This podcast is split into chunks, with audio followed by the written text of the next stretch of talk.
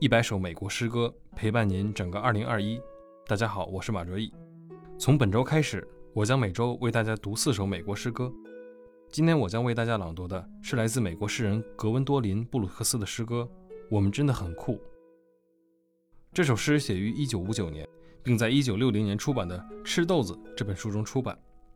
格温多林·布鲁克斯曾是第一位获得美国普利策诗歌奖的非裔美国女性。这首我们真的很酷。全文虽然只有二十四个单词，但却是整个美国文学史上最广为流传的爵士诗歌。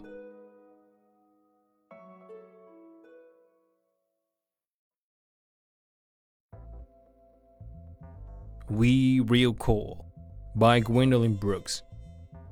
The Pool Players. Seven at the Golden Shovel. We Real Cool. We left school, we lurk light.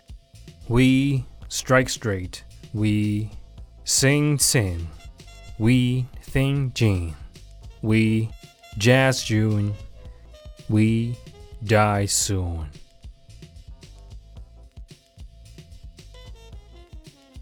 我们真的很酷》，作者格温多林·布鲁克斯。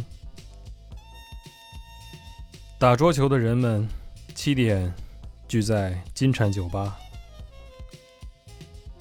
我们很酷，我们初出茅庐，我们彻夜潜伏，我们坦率直击，我们唱诵罪恶，我们西式琴酒，我们爵士六月，我们早逝即逝。